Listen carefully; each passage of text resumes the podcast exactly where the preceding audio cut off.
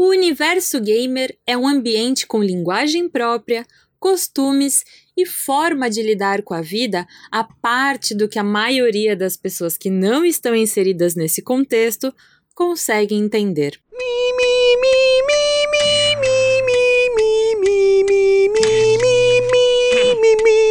Olá, seja muito bem-vindo ao podcast Oliver Talk.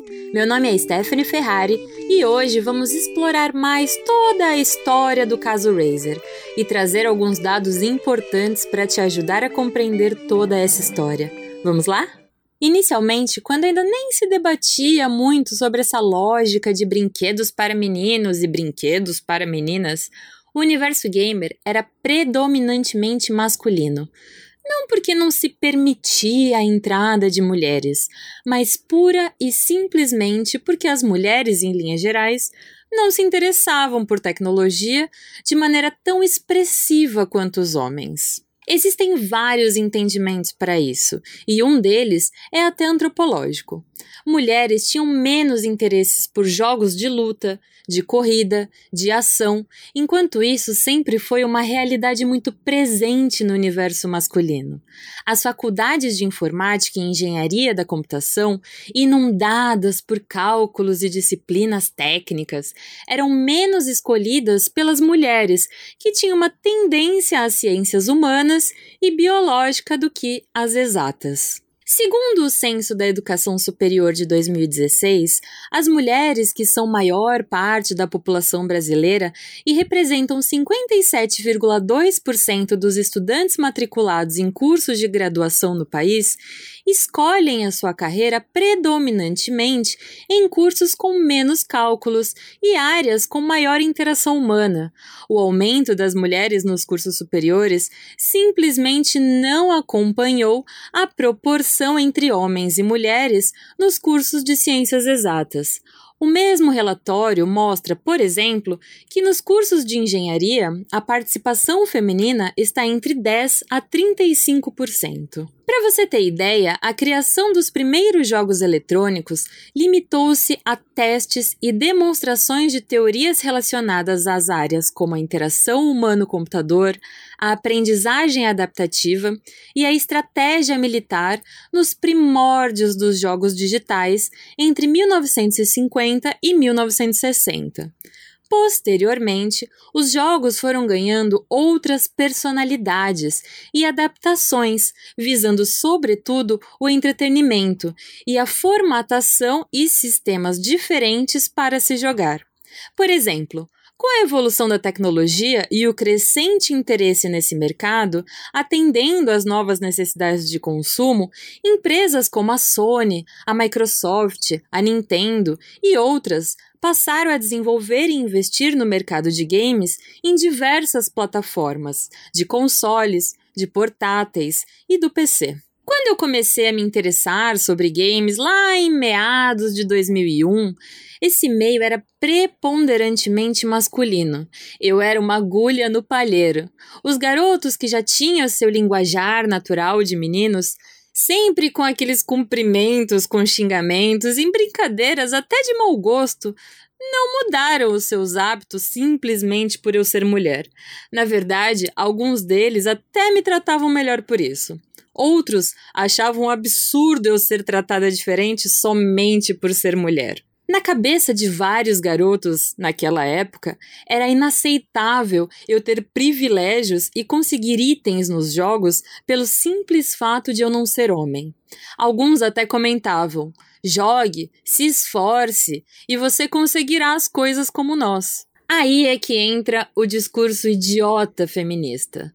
Primeiro, porque se as mulheres querem equidade em um cenário completamente masculino, elas devem ser tratadas exatamente da mesma maneira que os homens já se tratam. E a segunda coisa é: a questão de se colocar como inferior e se vitimizar por isso. Se a mulher não se considera inferior, basta ela provar para ela mesma, através do seu empenho, que ela pode e consegue fazer. E na realidade, nem é uma questão de provar por ser mulher, é uma questão de competitividade. Jogos são competitivos. Aceite isso. Se você não consegue entender que um ambiente de jogo tem disputa independente do que você tem entre as pernas, só saia do seu computador e vá pescar. E por fim, se você é uma mulher e alguns homens te tratam diferente por respeito, é natural que o contrário disso também acabe se expressando de alguma forma, não? Existe todo o tipo de homens que te verão de todo o tipo de maneira, exatamente como funciona na nossa sociedade.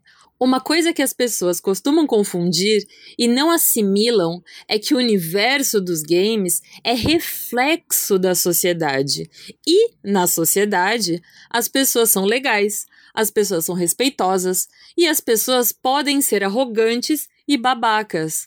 As pessoas agem conforme elas querem, conforme a sua educação lhes permite e conforme a sua psique opera.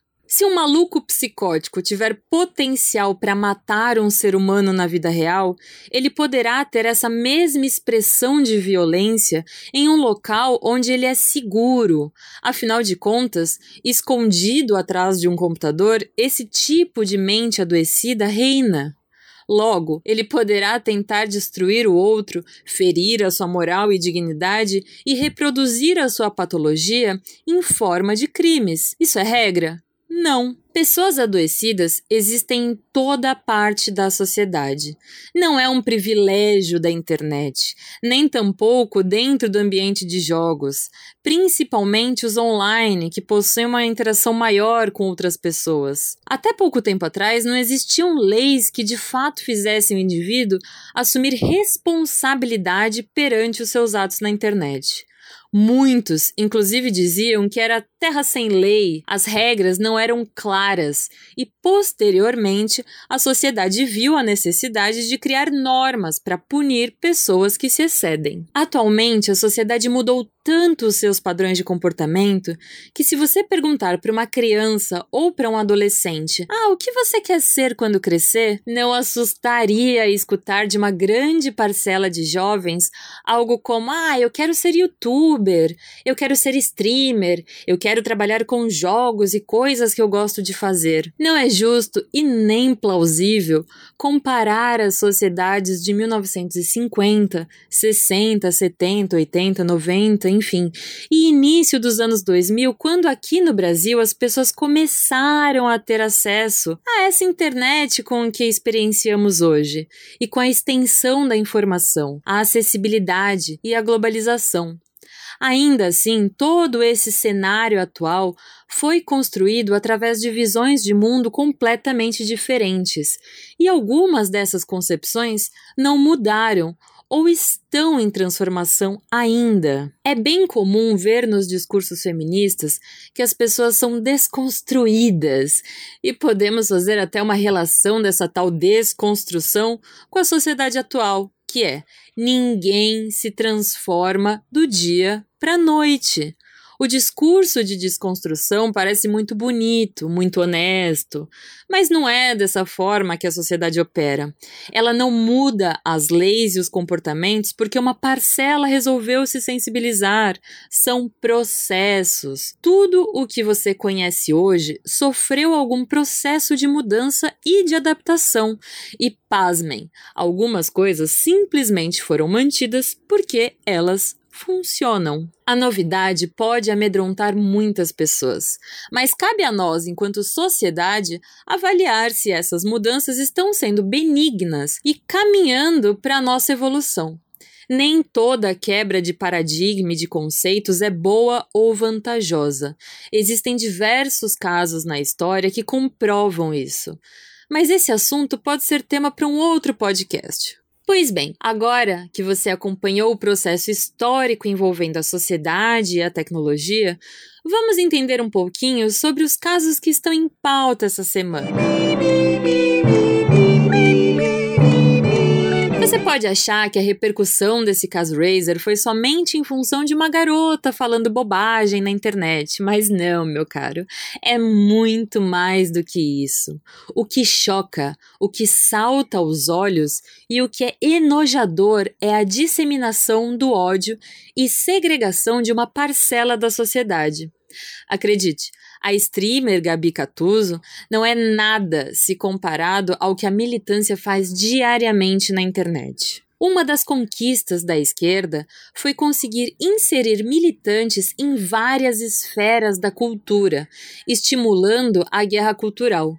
Não é mais surpresa para ninguém ver que a grande mídia, através de emissoras de TV, de rádios, repórteres independentes de plataformas vendidas, escritores, jornais impressos, profissionais de cinema, teatro, novelas, ONGs, comunidades de minorias e todos outros tantos que repetem narrativas prontas e tentam a qualquer custo fazer uma lavagem cerebral nos cidadãos comuns. É isso. Importa muito pouco quem é Gabi, Maria, Rebeca, Luciana ou o raio que o parta. O que deve ser foco é que o discurso misândrico, ou seja, a repulsa, o desprezo, o ódio contra o sexo masculino, está sendo aplaudido de pé sempre que uma folha de São Paulo da vida diz que a coitada da streamer sofre represálias por denunciar machismo. O que importa é sim o posicionamento correto da empresa, quando ela coloca que a Razer Brasil é totalmente contrária a qualquer tipo de discriminação, seja ela de sexo, religião, partido político ou qualquer outro tipo de intolerância e extremismo. Veja, a Razer não está sendo partidária, ela não está dizendo que é pró-Bolsonaro, ela está dizendo que é contra todo o tipo de preconceito e estereótipo. E sabe o que está acontecendo? As militâncias esquerdistas, seja ela consciente ou as massas de manobra idiotizadas, estão criticando a empresa e falando nas redes que eles são machistas. Perceba a loucura disso tudo. São os adolescentes doutrinados numa guerrilha virtual que fazem parte do sindicato das feministas, que protegem a qualquer custo uma mulher, independente do seu discurso. Veja, eu sou uma mulher. Eu sou uma mulher gamer e eu não apoio homem ou mulher que diz defender os princípios da liberdade e da igualdade, atacando publicamente quem acabou de denunciar ou se colocar contra preconceitos e estereótipos. Depois desse caso, iniciou toda uma caça às bruxas das pessoas de direita, como o próprio Lilo, através da manipulação por parte da grande mídia, enaltecendo a narrativa militante e omitindo detalhes como a legenda lá da foto: Estou montada num touro mecânico. Perceba, você chegou a ver alguma matéria falando dessa legenda? Além disso, as matérias do jornalismo investigativo recortam a realidade favorecendo a vitimização da streamer, pontuando claramente o discurso do legado do marxismo cultural, em função daquela velha luta de grupos.